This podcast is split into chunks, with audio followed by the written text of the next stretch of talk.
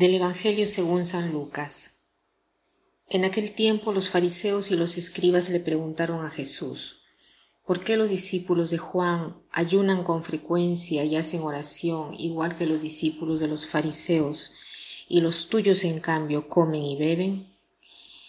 Jesús les contestó, ¿acaso pueden ustedes obligar a los invitados a una boda a que ayunen mientras el esposo está con ellos?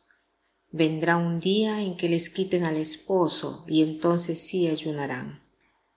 Les dijo también una parábola.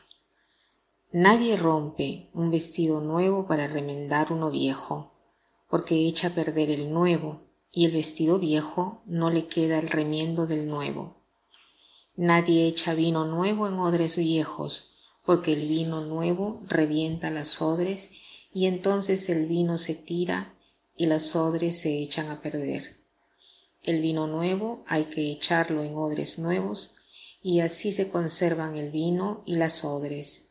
Y nadie, acabando de beber un vino añejo, acepta uno nuevo, pues dice, el añejo es mejor. Eh, los escribas y los fariseos aman poner a Jesús en dificultad y esta vez lo acusan porque sus discípulos comen y beben mientras los discípulos de Juan hacen oración y ayunan.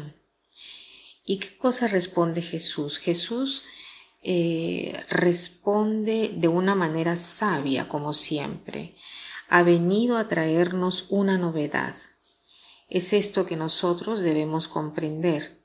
La novedad consiste en esto, en que para los escribas y fariseos existía de parte del hombre de acercarse a Dios, y estas eran una de las prácticas que podían ayudar al hombre para acercarse a Dios. ¿Qué dice la novedad? La novedad es esta, que no solo se ha hecho hombre sin Jesús, sino que vive en el hombre, está en el hombre, no te tienes que acercar a Dios a través de un ayuno, sino que lo debes descubrir dentro de ti. Eh, estoy volviendo a leer el, libro de, que se titula El castillo interior de Santa Teresa de Ávila. Es una verdadera obra de arte porque nos hace ver que Dios está dentro de nosotros. Si fuésemos conscientes de esta verdad, cuántas cosas cambiarían. Esta es la novedad grande, que Dios está dentro de nosotros. Dios quiere vivir a través de nosotros, en nosotros. Y quien eh, sabe un día logremos ser conscientes de esto, porque Él está dentro de nosotros y esta es una cosa maravillosa. Eh, Dejo ahora la palabra a Santa Teresa de Ávila, que en su castillo interior, el libro del castillo interior, escribe así. Estando una vez haciendo oración, el Señor me mostró el estado de un alma en gracia, en la cual vi la Santísima Trinidad, de cuya compañía derivaba al alma un poder tal que la convertía en Señora de toda la tierra me mostró también un alma en pecado, completamente impotente, como una persona esclava y amarrada, con los ojos vendados sin poder ver, sentir ni oler a pesar de sus esfuerzos y sepultada entre densas tinieblas. Sentí tanta compasión por las almas en este estado que aunque eh, hubiera podido liberar una sola, me sería ligero cualquier sacrificio.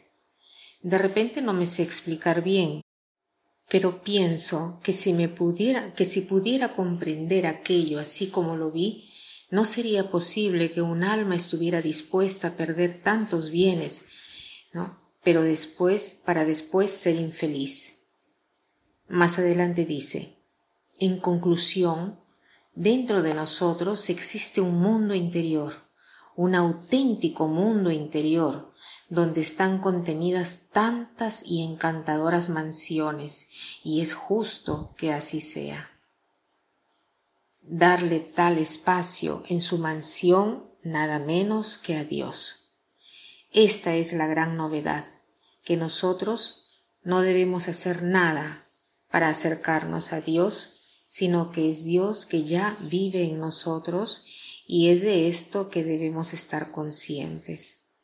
Para terminar, quisiera invitar a todos, incluyéndome a mí misma, a experimentar que Dios, las tres personas divinas, están dentro de nosotros y ser más conscientes de esto. Termino con las mismas palabras de Santa Teresa que dice así. Debemos retirarnos dentro de nosotros mismos, incluso cuando trabajamos, y recordarnos de vez en cuando del huésped que tenemos dentro, dándonos cuenta que para hablar con él no se necesita alzar la voz. El Señor nos concede nos conceda no perder jamás de vista su divina presencia. Que pasen un buen día.